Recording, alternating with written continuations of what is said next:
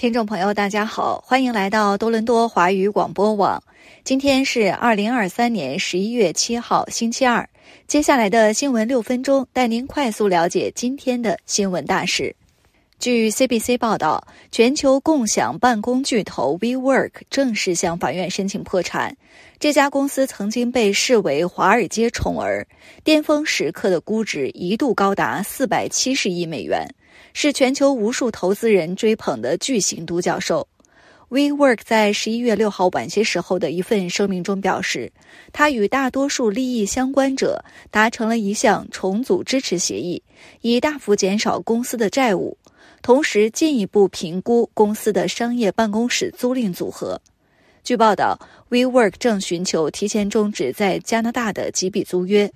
目前尚不清楚未来有多少地点将继续运营。其公司总裁今天表示，随着与房东的谈判继续进行，他预计 WeWork 将退出更多地点，但希望尽可能少的退出。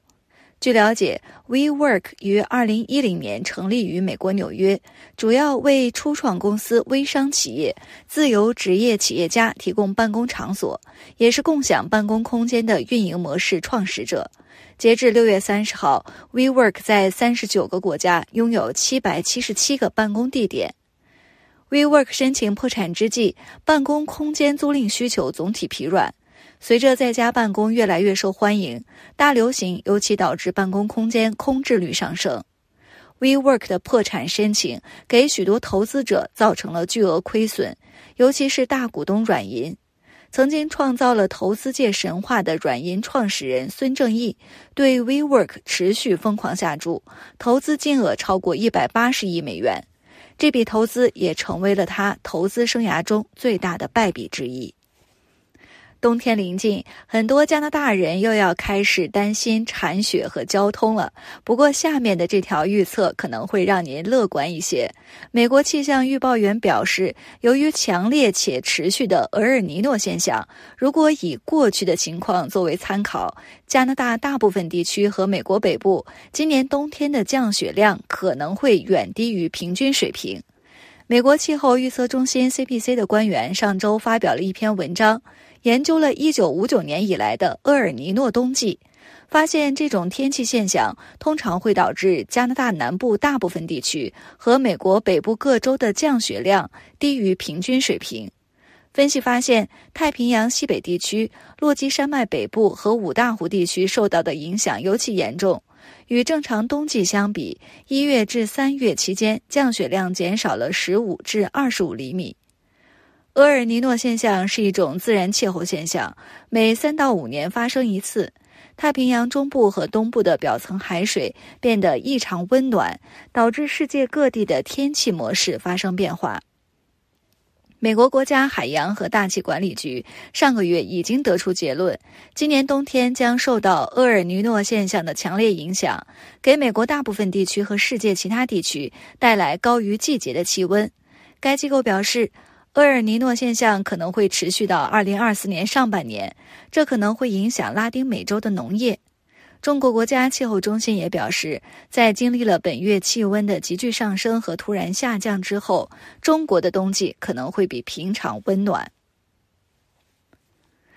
加拿大电信巨头 Rogers 公布了一项针对低收入加拿大人的手机计划，让他们更加容易获得 5G 无线服务。这是 Rogers 在今年较早时获得联邦政府批准收购 Strong Community Inc. 时所做的几项承诺之一。新计划于十一月七号推出，提供免费的智能手机设备，每月二十五元的五 G 移动套餐，为期两年，并加入现有针对低收入者的独立互联网和电视捆绑套餐。两年期限结束时，客户就拥有手机。Rogers 说，该计划不会收取超限费用，并且允许每个合资格的家庭使用两部手机和四个移动套餐。已经拥有 5G 设备的客户可以使用自己的手机直接加入。Rogers 估计有250万加拿大人有资格加入新的低收入手机计划，他们包括领取省级收入补助或残疾福利的人，领取联邦保障性收入补助的老年人。非营利性住房合作组织的按收入分配租金的租户，以及领取加拿大儿童福利金最高金额的家庭。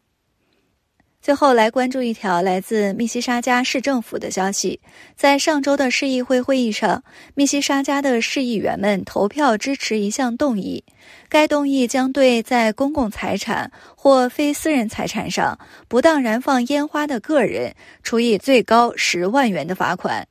议员马特·马奥尼在十月二十五号的市议会会议上说：“我认为十万元的罚款实际上是向那些违反规则的人表明，我们不会再容忍这种行为。”此前，非法燃放烟花爆竹的罚款为五千元。该变更将于十二月一号生效，